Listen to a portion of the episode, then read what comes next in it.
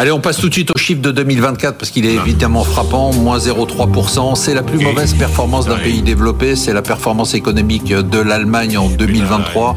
Rien ne va plus depuis qu'Angela Merkel a quitté le pouvoir. Crise économique, mais aussi crise politique. Une crise en Allemagne, c'est aussi une crise pour l'Europe. Je cite quand même le Financial Times de vendredi matin. L'Allemagne regrette Angela Merkel et ses 15 ans de stabilité. Ben Aouda, qu'est-ce qui se passe en Allemagne? Euh, Alors, je, je sais que c'est la fin du monde pour l'Allemagne euh, ces temps-ci en Europe, mais euh, un petit rappel, c'est euh, selon les projections du Fonds monétaire international, le troisième produit intérieur brut mondial devant le Japon maintenant.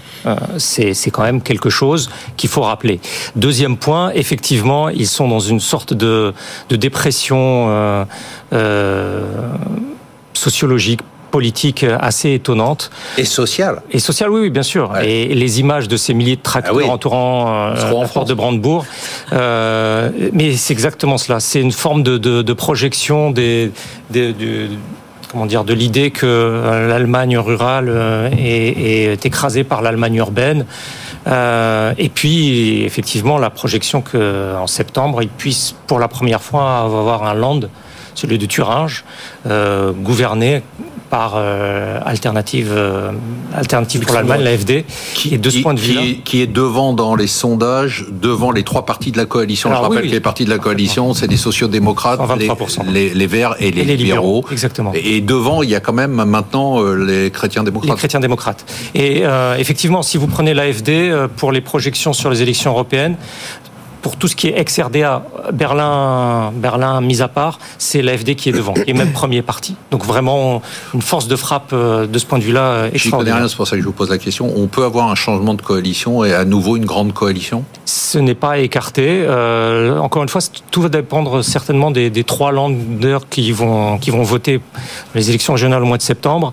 Euh, si euh... septembre, c'est loin encore parce qu'on va se taper encore. Euh, ils vont. Ah mais mais là, là, il y aura la première étape de juin les élections européennes, puis, puis septembre. Et si effectivement l'AFD est en position, euh, l'AFD qui est, qui est vraiment dans une ligne de plus en plus radicale, euh, il y a une pétition qui a circulé cette semaine où il y a un million de personnes qui ont demandé l'interdiction euh, de l'AFD en raison de son opposition aux principes fondamentaux de la, Constitution allemande. Et on sent une forme de, de tension de plus en plus dure. Est-ce que ça peut se régler en interdisant l'AFD Beaucoup d'analystes allemands pensent que c'est strictement impossible maintenant. Mais est-ce qu'on peut laisser un parti allemand euh, remettre en cause les principes fondateurs de la République fédérale d'Allemagne? C'est aussi une question qui se pose pour beaucoup euh, d'Allemands. Euh, Sébastien, est-ce que vous vous joignez à moi pour dire Angela revient? Non. Alors, par rapport au FT, euh, rappelez-vous qu'en 2008, ils avaient fait l'homme de l'année pour eux, ça avait été Trichet, hein, qui avait envoyé l'économie européenne en, dans le décor en pensant que l'inflation allait arriver alors que le monde s'effondrait. Donc le FT n'a pas toujours raison.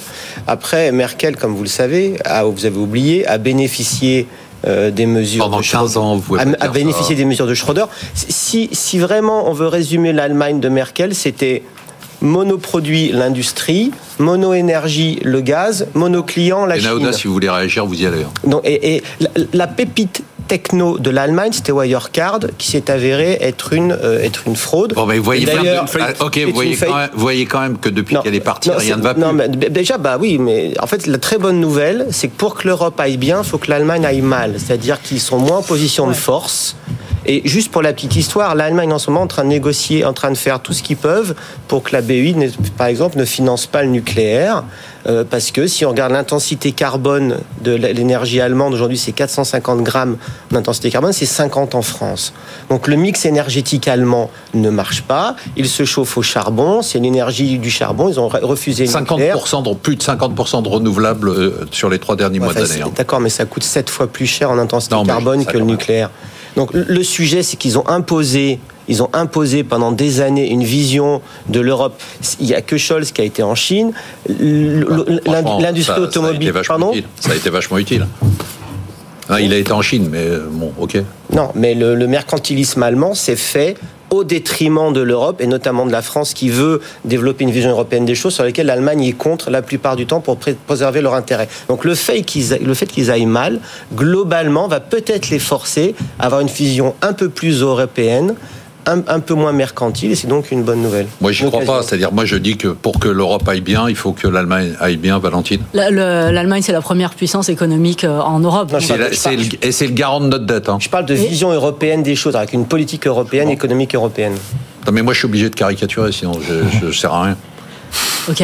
Si, si, on regarde le modèle économique allemand aujourd'hui, c'est vrai qu'on peut s'interroger sur sa, sa, soutenabilité. Il reposait sur deux, deux, deux, piliers une énergie bon marché et la croissance économique de la Chine. Si on regarde les, les prix de l'énergie ont baissé, mais restent aujourd'hui beaucoup trop élevés pour des industries comme la chimie. Et si on regarde les, énergies, les industries très consommatrices en énergie, sur le niveau de l'activité, on reste toujours inférieur de 20% par rapport à, à 2021. Et il y a énormément de menaces, et ça c'est pour la stabilité euh, sociale et, et, le risque politique, énormément de menaces de délocalisation. Et on voit aujourd'hui, sur ces industries très énergivores, les investissements vont vers la Chine et vers les États-Unis et ne restent pas en Allemagne.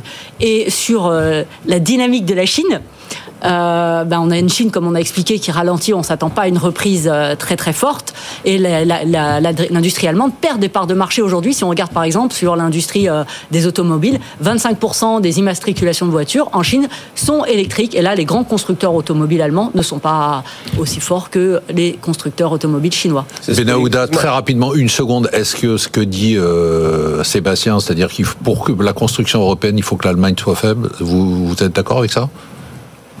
C'est un point de vue euh, qui. Non, mais quel est le vôtre? Le, le, C'est que c'est que à l'échelle, euh, encore une fois, à l'échelle internationale, la vision de l'Italie, de l'Espagne, de l'Allemagne ou de la France, ça n'existe pas. Où il y a une vision européenne, euh, où ça n'intéresse que les Européens en fait. Les, ces distinguos entre entre Allemands et Français. Euh, premier point. Euh, et deuxième point, c'est que au demeurant, quoi qu'on pense de cette personnalité-là, Angela Merkel, lorsque vous êtes vous étiez brésilien, vietnamien canadien ou burkinabé, c'était la seule personnalité euh, européenne que vous connaissiez. Et donc de ce point de vue-là, il y a une il y a, il y a une perte, jubile Marc là, une perte qui, qui... non non mais il y a une perte de d'incarnation de, de, de l'idéal européen, quoi qu'on en pense, qui est qui n'a pas été. Benahouda, vous avez fait mon week-end là. On se retrouve en deuxième partie de l'émission sur les indices boursiers en 2024, l'allocation d'actifs, le top ou le flop, qu'on va réexpliquer à Eric Lewin et le top 3 des gérants. Alors. Euh...